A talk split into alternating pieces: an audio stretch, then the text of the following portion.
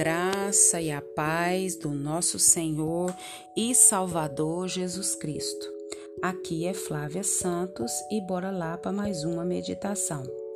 Nós vamos meditar nas Sagradas Escrituras, nos Salmos 15, 3. E a Bíblia Sagrada, a palavra do Eterno, diz o seguinte: O que não difama com sua língua, não faz mal ao próximo, nem lança injúria contra o seu vizinho. Nós vamos falar de um assunto terrível, que é sobre a mágoa. A mágoa, ela é um sentimento de tristeza, é um sentimento de pesar, um sentimento de desgosto.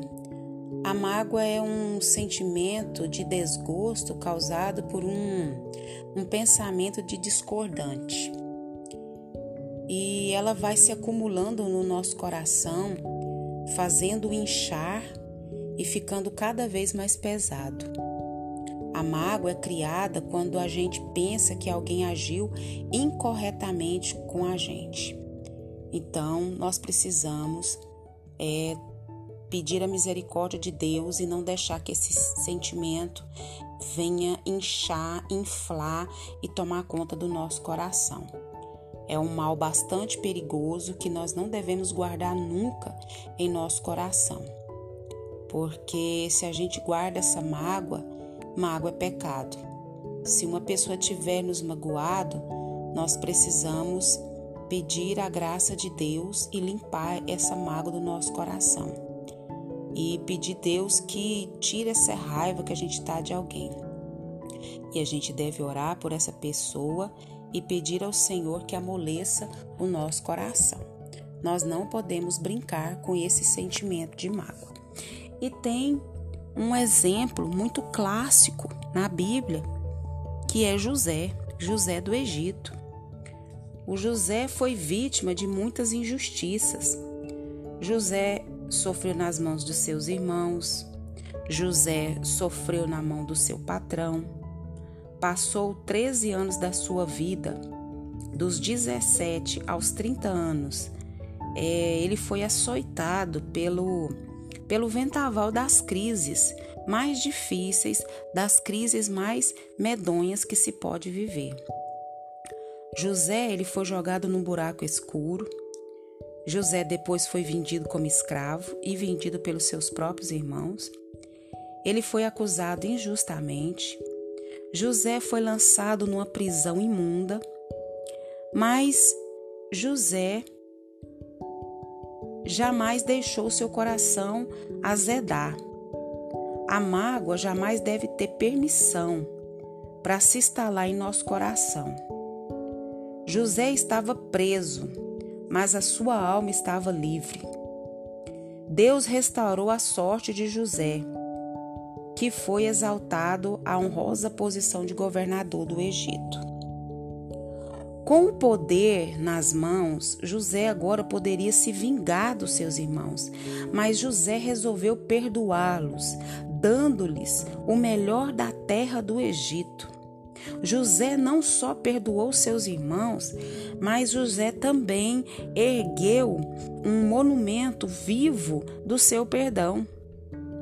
Tanto que ele chamou seu filho primogênito, primogênito de Manassés. E Manassés, o significado de Manassés é Deus me fez esquecer, né? Toda aquela mágoa que escraviza, toda aquela mágoa que infla, que apodrece, que azeda a nossa alma. E nós entendemos que a mágoa ela escraviza, mas o perdão, o que que ele faz? O perdão liberta. Quando você fica magoado e ressentido com uma pessoa, você dorme pensando nessa pessoa, você sonha pensando nessa pessoa, você acorda pensando nessa pessoa, você passa o dia maquinando, ruminando é, aquilo que aquela pessoa fez, você está escravizado, entendeu? E isso não faz bem para nossa alma. Isso é um câncer que vai corroendo a nossa alma e vai apodrecendo todo o nosso corpo. Por isso que a mágoa escraviza, adoece, apodrece. A pessoa magoada, a pessoa ressentida, ela só abre a boca para falar daquele assunto, ela só abre a boca para reclamar, para murmurar ela, se, ela está azeda, ela está ferida, ela está apodrecida e logo a Bíblia diz que a boca fala o que o coração está cheio. Então aquela pessoa, como ela está tão magoada, tão ressentida, tão do, adoecida, o que vai sair da sua boca é, é isso. Por isso que a mágoa escraviza e o perdão liberta. Quem não perdoa não tem paz. Quem não perdoa não pode ser perdoado. Então nós tem, precisamos entender que o perdão é uma faxina da nossa mente. O perdão é uma asepsia da alma. O perdão é um grito de liberdade do coração.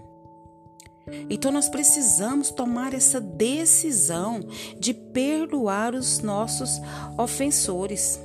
Isso mesmo, nós precisamos perdoar e não ficar maquinando como revidar, como fazer justiça com as suas próprias mãos. Que nós possamos usar o exemplo de José do Egito. Que nós venhamos usar esse grande exemplo que está registrado na Bíblia, que é o do perdão, que é o da libertação, que é o da transformação, que é o da cura através de Jesus, através do sacrifício de Jesus. Nós devemos fazer como José. Se o seu inimigo tiver fome, dá-lhe de comer. Se o seu inimigo tiver sede, dá-lhe de beber. E deixa que Deus haja que Deus faça o que tiver que fazer. Porque o que cada um planta é o que cada um vai colher. E ó, é aqui nessa terra. Então, que Deus tenha misericórdia das nossas vidas. É, eu sei que eu passo por isso e sei que você também passa por essas situações e que a gente tem a tendência a querer ficar curtindo essa dor, curtindo esse mal. Mas o Senhor, nesse, nesse momento, Ele fala conosco para a gente se libertar, para a gente não ser escravo da mágoa, mas que a gente venha ser liberto através do perdão, porque nós também somos pecadores, também ofendemos, também magoamos e as pessoas nos perdoam, e o principal de todos é Deus que nos perdoa. Que o Espírito Santo de Deus continue falando ao nosso coração. Que o Espírito Santo de Deus continue nos libertando, nos transformando e fazendo é, a limpeza da nossa alma, do nosso ser. Mas Ele também só vai fazer se nós dermos liberdade.